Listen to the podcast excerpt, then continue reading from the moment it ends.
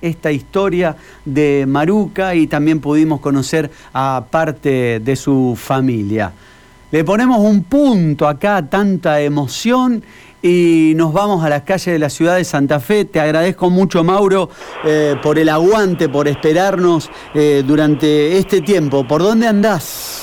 Estamos ubicados en la zona de 25 de mayo y Mariano Comas. Amenaza de bomba a la escuela Almirante Brown. Uh, ¿Eh? ¿Cuánto hacía que no se daba una amenaza de bomba? Y sí, hace mucho, pero que además se suma a esta, esta grave denuncia que, se ha hecho y que ha sido motivo de la conferencia de prensa de hoy al mediodía, ¿no? Mm. Este video que lamentablemente se viralizó en las redes sociales eh, de TikTok eh, que, que daban cuenta de una, de una situación la verdad, muy anómala que, que, anuncian que pueda llegar a darse la semana que viene.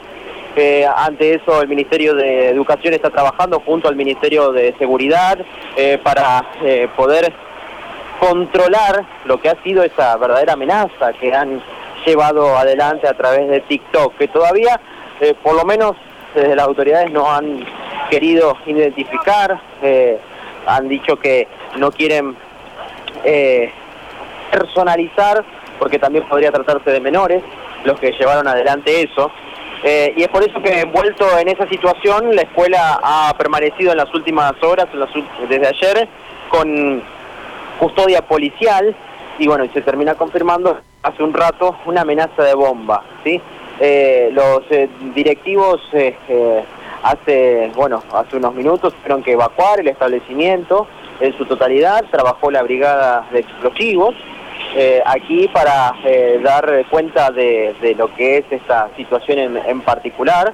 Eh, y bueno, hay que decir que el último, la última media hora por lo menos de lo que es el, turno de la tarde, principalmente para la escuela primaria, escuela secundaria, bueno, se vio envuelto de esto y es por eso que el tránsito tiene algunas complicaciones todavía, porque acaban de darle el ok para que puedan ingresar de a poco, al establecimiento, ya que eh, controlaron todo el establecimiento.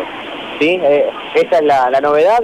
Eh, a ver, las amenazas de bomba, ojalá que no se reiteren y ojalá que pasen a ser anécdotas, pero teniendo en cuenta el contexto en el cual se encontraba, no hubiese sido lo mismo una amenaza de bomba en otro establecimiento que en este, por lo menos según en las circunstancias que se ha dado, ¿no? Sí, sí, sí, sí, obviamente que tiene eh, un contexto totalmente diferente. Eh, muchos de los chicos que estaban adentro del establecimiento, ¿no? Es una de las escuelas más grandes que tiene la ciudad, ah. así que imagínate que ahora está ingresando el terciario, está empezando el terciario y, están, eh, por lo menos debe haber unos 400 alumnos afuera, por lo menos. Uy, un montón, sí, un montón, un montón, un montón.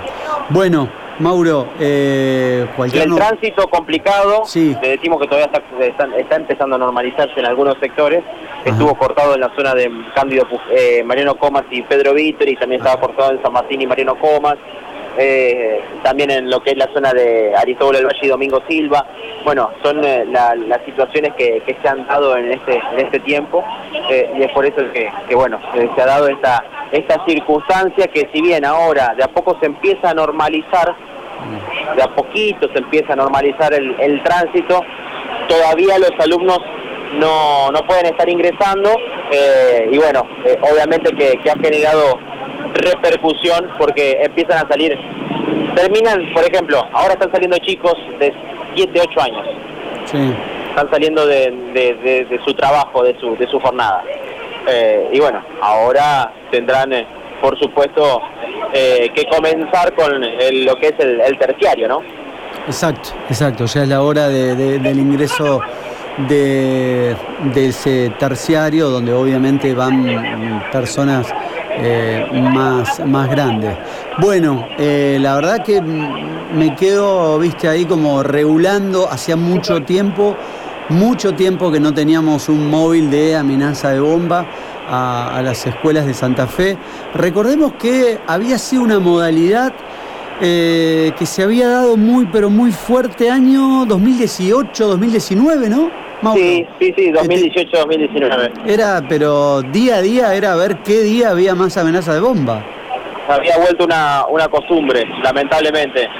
Ahora finalmente se, obviamente que calmó, después vino la pandemia eh, y, terminó eh, quedando eh, en, anécdotas. Pero bueno, ojalá que esto no se vuelva a reiterar, reitero, dentro de un contexto en el cual la escuela está viviendo una situación también bastante tensa. Recuerdo que llegaron a sancionar un par de alumnos o alumnas, eran, pero no me acuerdo de qué colegio, por esto. ¿Se acuerdan que habían triangulado las llamadas? Sí. Y dieron en el celular de, una de las. Creo que era una alumna. Em, sí, yo tampoco. ¿San Roque no era? No, no recuerdo qué, qué escuela era, sinceramente. Me parece que en San Roque, Mauro, vos no sé si te acordás. Eh, no me acuerdo, sí. Caso. y bueno, eh, se tomaron las sanciones correspondientes y ahí es como que aflojó un poco esa ola de amenazas. Pero fue muy fuerte lo que se vivió, lo que se dijo en TikTok. Sí, sí, sí, por eso por eso, bueno, se está trabajando. Eh, hoy la conferencia de prensa de la ministra de Saltero tuvo que ver con eso, con lo que está pasando en, el, Almirante Brown, también lo que pasa en Rosario, que también es gravísimo.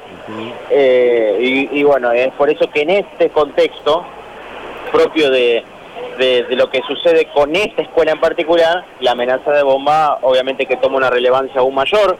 Eh, quizás si era en otro establecimiento, bueno, obviamente que la noticia era volvieron las amenazas de bomba, pero eh, aquí se da en este contexto con este agregado que mencionábamos, ¿no? Bien. Bueno, Mauro, te dejo un abrazo. Hasta luego. Abrazo, hasta luego. Chau, chau. Mauro González con esta amenaza de bomba en la escuela Almirante Brown de la capital de la provincia.